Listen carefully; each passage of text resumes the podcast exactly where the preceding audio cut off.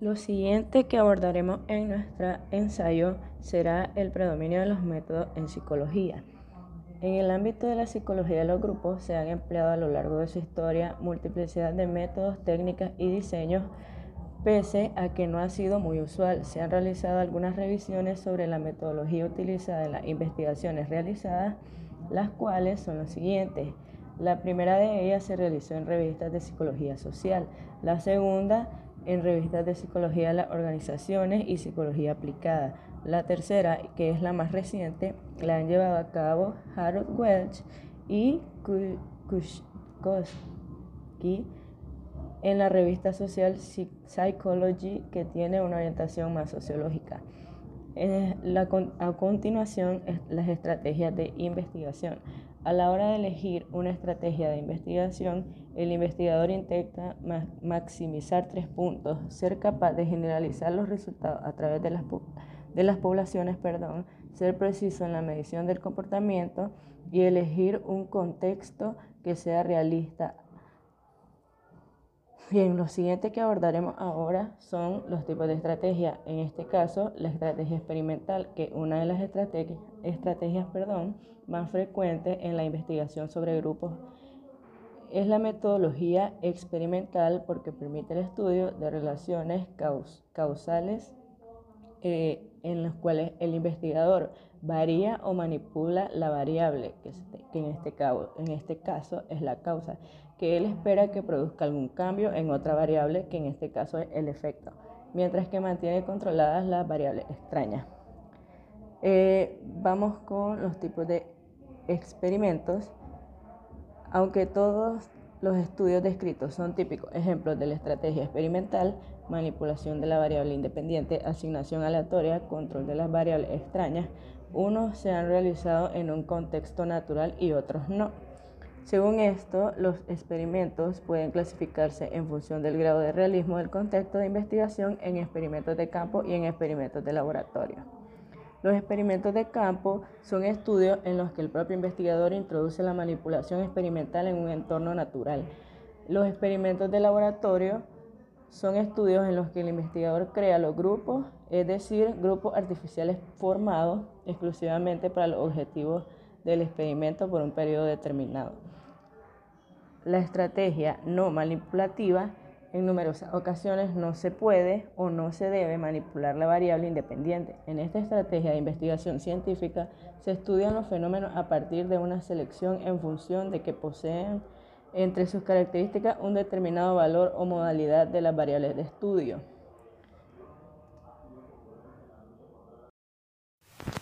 Metodología ex post facto. En psicología de los grupos se utiliza un diseño ex post facto cuando hablamos de una investigación, haría necesario utilizar un diseño experimental, pero no resulta posible manipular la variable independiente.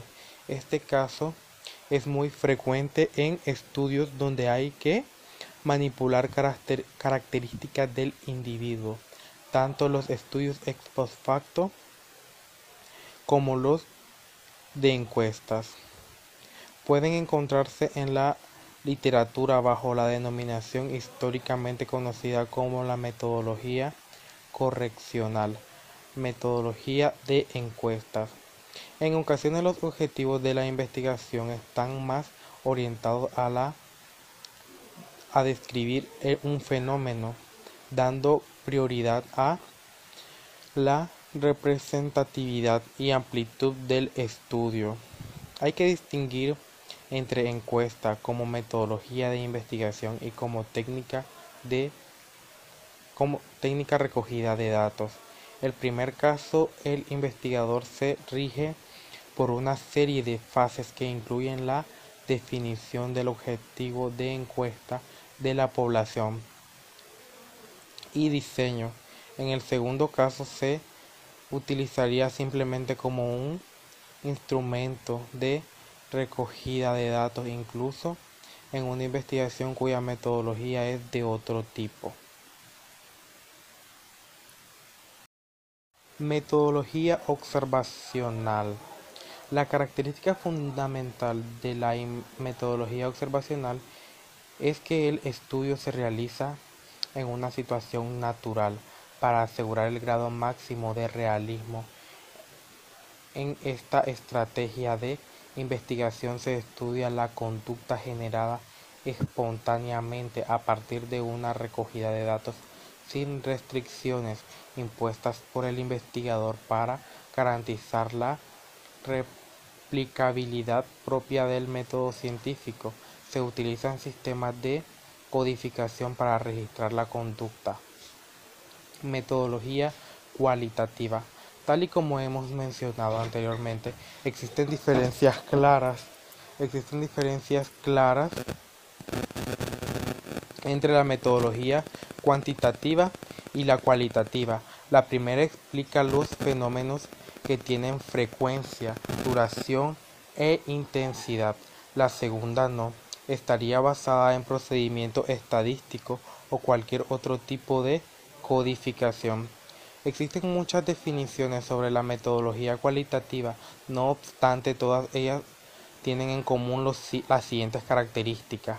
Es inductiva en la medida en que se desarrollan conceptos partiendo de pautas que proporcionan los datos recogidos, es decir, los datos que sirven para evaluar hipótesis o teorías comprendidas. Es holista porque las personas, los contextos o los grupos no son reducidos a variables, sino son considerados como un todo. Asume una realidad, es flexible y dinámica. Su interés en comprender la conducta humana desde el punto de vista de los actores y los significados que atribuyen a sus acciones, es decir, una perspectiva desde dentro. Contacto cercano entre los investigadores y los participantes, entre otras. Es también, esta también sigue una serie de fases a la hora de plantear una investigación. En primer lugar se define el objeto de temas de estudio, después se elige el método, el funcionamiento del fenómeno a estudiar diseño y etnográfico. Tras ello hay que elegir la población objeto de estudio, hacer un muestreo, ponerse en contacto con ella. Posteriormente se seleccionan las técnicas apropiadas de recogida de datos. Tras finalizar la investigación de campo se realiza la estrategia más adecuada para llevar a cabo el análisis cualitativo de datos recogidos. Finalmente se redacta el informe final.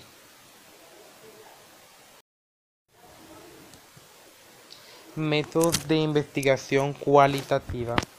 A lo largo de la historia se han elaborado numerosas clasificaciones sobre los métodos que pueden utilizarse en la investigación cualitativa, aunque estas estrategias difieren en cuanto a sus objetivos, tienen muchos aspectos comunes, como por ejemplo el tipo de muestreo, la técnica de recogida de información, el análisis cualitativo de los datos.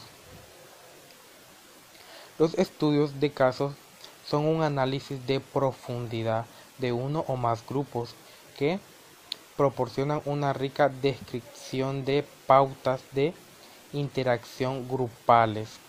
Entre sus características más importantes podemos citar que son estudios descriptivos no estructurados. Se centran en análisis de, la única unidad muestral, bien sea una persona, un grupo o una organización. No obstante, algunos autores señalan que los estudios de caso tienen un carácter explorativo, ya que suelen servir para descubrir variables relevantes, saber cómo se relacionan entre ellas, centrar las bases para concentrar la hipótesis de una forma más rigurosa. ¿Cómo, cómo